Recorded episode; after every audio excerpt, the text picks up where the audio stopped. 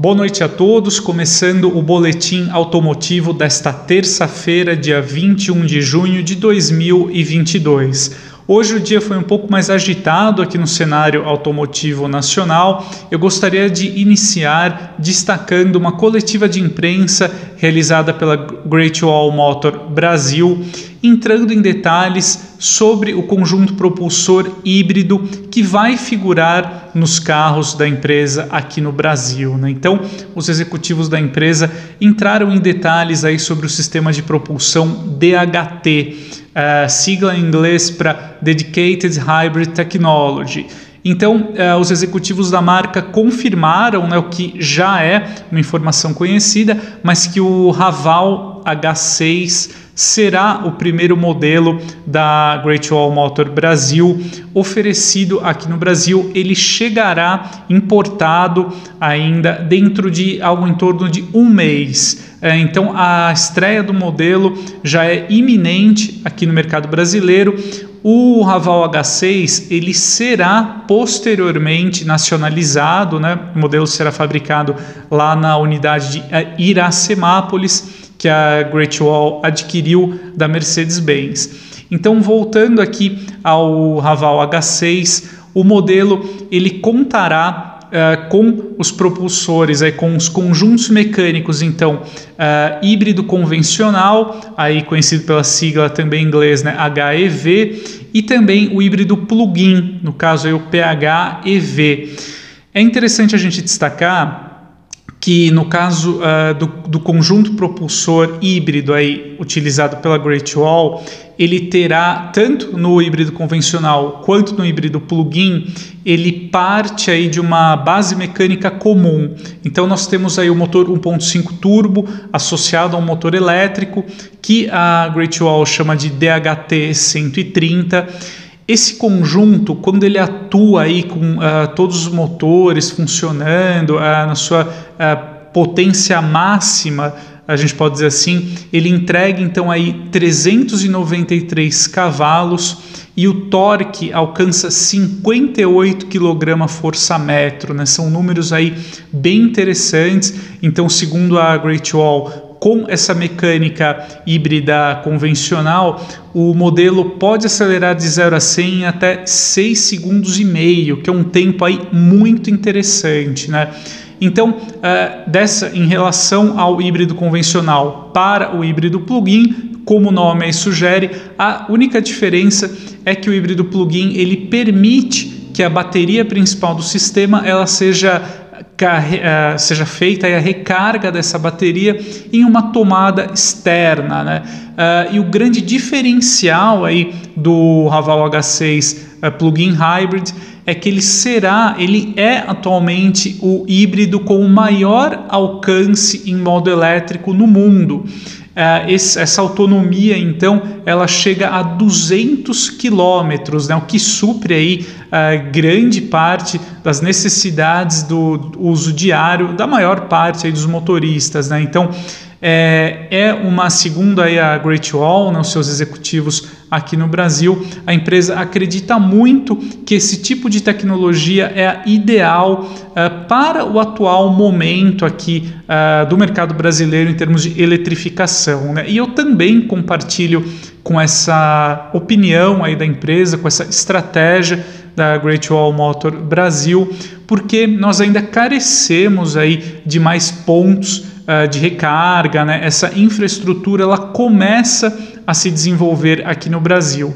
Então, como os executivos da Great Wall destacaram, eu também acredito né, que no caso de um híbrido plug-in com essa autonomia muito elevada de 200 km, o motorista, o proprietário do carro, ele já tem essa experiência quase até de possuir um carro elétrico com a vantagem de ter aí, a, de certa forma, a segurança do motor a combustão para garantir aí o deslocamento do veículo em qualquer tipo de uso. Né? Então, se você for para uma região mais afastada ou um local que você não conhece, você poderá abastecer o carro normalmente, aí, inicialmente com gasolina, né? no caso do Raval H6 importado, posteriormente com etanol também, né? quando ele se tornar flex. Então isso dá uma versatilidade, uma facilidade no uso, né?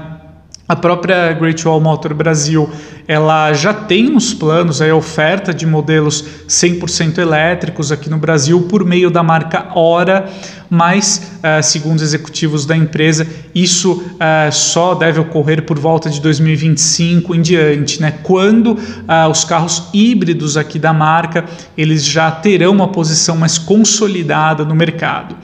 É claro que uh, o pessoal aqui da Great Wall Motor Brasil ainda não entrou em detalhes né, sobre a questão do preço aí do Raval H6 aqui no Brasil, mas é interessante que eles já destacaram que uh, o posicionamento, seja da Great Wall quanto da marca Raval, será de uma marca generalista, né? então concorrendo aí com modelos da Toyota, Volkswagen, Jeep, entre outros, né?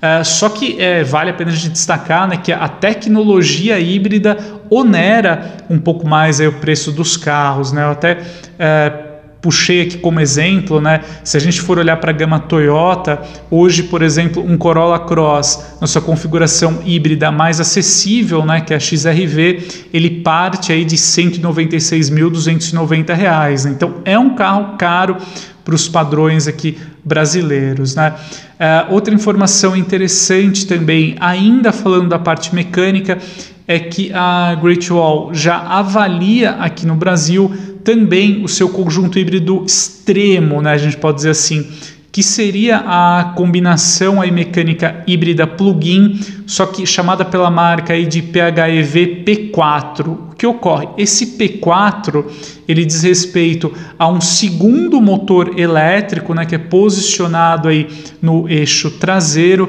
tanto o híbrido convencional quanto o híbrido plug-in, eles contam então com motor 1.5 turbo a combustão e mais um motor aí uh, elétrico, né, um motor gerador elétrico.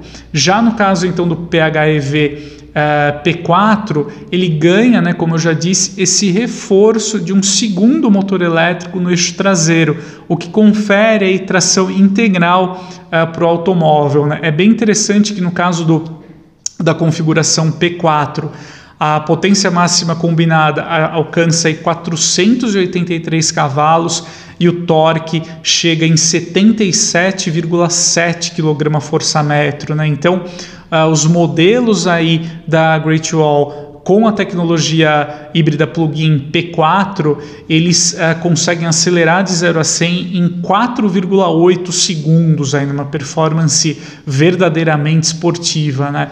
Mesmo assim, a autonomia ela cai um pouco, né? fica em 180 km somente em modo elétrico, mas que ainda assim é um alcance muito bom, aí bem acima do que a maioria dos híbridos plug-in uh, comercializados hoje aqui no Brasil eles são capazes de oferecer. Né?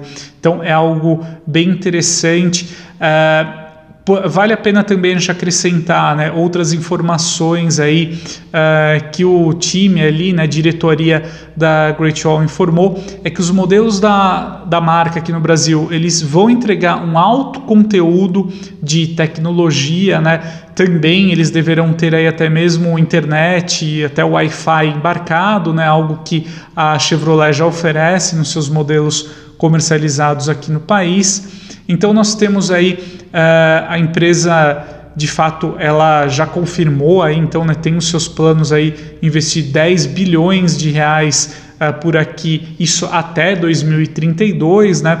Todo esse investimento será feito em duas etapas, mas é interessante a gente acompanhar que de fato a Great Wall chega aqui com uma estrutura bem sólida. Uh, a marca também já anunciou que vai terá uma rede de concessionárias cobrindo todo o território nacional, vai trabalhar bastante a questão do pós-vendas uh, e também uh, terá aí até oferta de, do serviço de carro por assinatura, né? Então a empresa chega aqui muito bem estruturada e deverá uh, trazer aí uma concorrência bem interessante aqui para o mercado nacional. Então vamos acompanhar então de fato a estreia do Raval H6, né? Só resumindo, o modelo chega inicialmente importado, aceitando apenas gasolina, muito em breve aqui no mercado nacional. Creio que aí dentro de um a dois meses nós já teremos o lançamento definitivo do modelo por aqui. Bom, Avançando um pouquinho para o segmento de picapes, eu gostaria de destacar uma, de uma forma bem discreta, né, praticamente sem nenhum anúncio, uh, a Volkswagen começou a oferecer a Amarok V6 também agora no catálogo Comfortline. Né? Eu apurei junto com a montadora a Amarok V6 Comfortline, ela será uh, comercializada no regime de venda direta então, ela preserva aí né, a questão do motor V6 turbo diesel com 258 cavalos e 59,1 kgfm de torque. Então, seguindo a mes mesma mesmo conjunto mecânico também aplicado nas versões Highline e Extreme. Uh, preservando também o câmbio automático de oito marchas e o sistema de tração integral permanente 4Motion. A Amarok V6 Comfort Line ela terá um preço sugerido de R$ 294.060, o que uh, a torna R$ 16.690 mais barata em relação ao catálogo V6 Highline. Bom, como itens de série, a Amarok V6 Comfort Line ela traz aí uh, o que é essencial, a gente pode dizer assim, né? Então temos ali os controles de tração e estabilidade, rodas de liga leve aro 17, alavanca de câmbio e freio de estacionamento com revestimento de couro, computador de bordo, sensor de chuva, entre outros. Né? Então é uma opção aí uh, para quem deseja uma picape média que se destaca pelo alto desempenho. Né? A gente tem um 0 a 100, aí no caso da Amarok V6, em 7,4 segundos, de acordo com os dados oficiais, o que é um tempo aí muito rápido, considerando que nós estamos falando de um veículo de mais de duas toneladas, né? Então fica o registro aí, o início da comercialização da Maroc V6 Comfortline.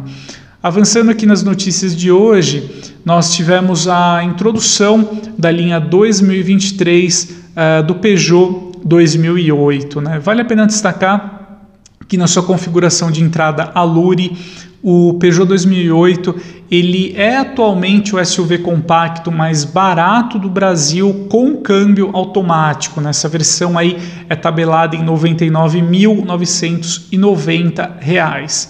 Bom, uh, com as grandes diferenciais então da linha 2023 em termos estéticos, Uh, ele fica aqui por conta do teto que passa a receber a pintura preta aqui Black Diamond como um item de série em todas as versões. Uh, e também nessa na, em termos aí também uh, de acabamento, né, em termos estéticos, do design do modelo como um todo, o SUV ele recebeu a inclusão da cor cinza artense na sua paleta de opções mas uh, talvez aí um grande destaque mesmo do Peugeot 2008 aí na sua, no seu novo ano modelo 2023 é a chegada de uma nova versão na gama. Então, no caso, é o catálogo Style, né? Uh, essa versão aí também uh, foi está presente na gama 208, agora com motor 1.0 aspirado, e chega também aí ao SUV compacto, né? Bom, o grande apelo dessa versão Style, que passa a ser aí a opção intermediária dentro do portfólio do Peugeot 2008, também reside aí no apelo uh, mais esportivo para o visual, né? Então, além do teto na pintura preta, o, 200, o 2008 Style ele conta com as rodas de liga leve aro 16 também com pintura preta, uma nova grade frontal com uma finalização na cor Dark Chrome, mas também aí tem um aspecto totalmente escurecido. Ela conta também com máscara negra nos faróis e novas lanternas traseiras em LED. É interessante também destacar que o Peugeot 208 2008, né, desculpe, na versão Style, ele será oferecido tanto com motor 1.6 aspirado, custando aí 106.990, quanto uh, com 1.6 turbo, né, no caso aí o THP Flex. Aí o preço aumenta para 119.990. Vale a pena destacar que só com a motorização turbo o Peugeot 2008 oferece os controles de tração e estabilidade, o que, na minha opinião, são recursos fundamentais em um carro moderno. Eu acho que é lamentável que ainda o 2008 não ofereça uh, aí a dupla de segurança ativa nas suas configurações com motor 1.6 aspirado. Então fica aqui observação muito importante, né? O modelo tem esse preço mais convidativo com motor 1.6 aspirado, mas fica devendo aí a importante dupla de segurança, né? no caso os controles de tração e estabilidade. Voltando aqui ao Peugeot 2008 Style, né? Então indo ali para a parte interna, o modelo ele conta então com câmera de ré, central multimídia, o controlador de velocidade de cruzeiro, o volante com revestimento de couro, o teto panorâmico fixo, Uh, e também uh, o revestimento dos bancos ali ele é diferenciado, ele mescla tanto tecido quanto couro, né? E o 2008 Style também conta com ar-condicionado automático digital de duas zonas. Uh, eu achei essa configuração muito interessante no caso da gama 2008 aqui, essa nova versão Style. Vale a pena destacar também uh, que o modelo ganhou ali como se fosse uma nova régua na parte na tampa do porta-malas, uma régua preta unindo ali as duas lanternas com o logotipo da Peugeot. Uh, então voltando aqui a análise das versões, né? Achei muito bacana esse catálogo aqui Style 1.6 Turbo. Uh, o próprio motor aí, né, sobrealimentado é um grande diferencial do Peugeot 2008. Ele proporciona aí um 0 a 100 na casa de 8 segundos para o SUV compacto, tem aí 173 cavalos, 24,5 quilos de torque. É um propulsor de fato diferenciado, interessante para quem deseja um carro com um estilo de condução ali mais envolvente, né? A versão topo de linha do 2008, agora em sua linha 2023, segue a configuração grife, tabelada em 124.990, que é a única a oferecer então seis airbags, o revestimento interno de couro e ela ganha também uh, uma grade frontal ali diferenciada com acabamento cromado e uh, enquanto esse perfil traseiro, né, novo que eu comentei com vocês, que é essa peça escurecida, ele passa a trazer também o emblema THP. Então, de fato, a Peugeot avança aí em uma reorganização da sua linha. Uh, depois do 208.0, nós temos aí uh, uma boa revisão do portfólio aqui do Peugeot 2008, né, o SUV compacto da marca agora em sua linha 2023, trazendo aí esse interessante catálogo Style a partir aí da sua evolução de ano modelo. Uh, e como último destaque aqui do boletim de hoje, eu gostaria de compartilhar com vocês a divulgação do selo Maior Valor de Revenda 2022 referente ao segmento de veículos comerciais, né? É muito interessante a gente notar que a constatação do estudo, né, que apontou aí valorização de alguns veículos comerciais superando os 50% em três anos, né? Foi uh, o percentual registrado, por exemplo, pelo Mercedes-Benz Atego 2426 que apontou uma alta aí de 50,9% no preço após três anos de uso. Né? Vale a pena destacar que na metodologia do selo maior valor de revenda, eles consideram esse prazo de três anos, porque geralmente é o que as empresas utilizam aí para renovação da frota. Né? Além do Mercedes-Benz Atego, o Kia Bongo K2500 também foi um grande destaque aí com uma valorização de 48,9% aí nos últimos três anos. Uh, e também eu aponto aqui como destaques né, o Renault Master Furgão, na categoria Furgão de Carga, com uma valorização de 39,8%, o Fiat Fiorino com uma valorização de 22%, uh, aí na categoria furgoneta de carga. Já a Sprinter Van 415 foi a campeã na categoria minibus, com uh, ah, 22,3% de valorização.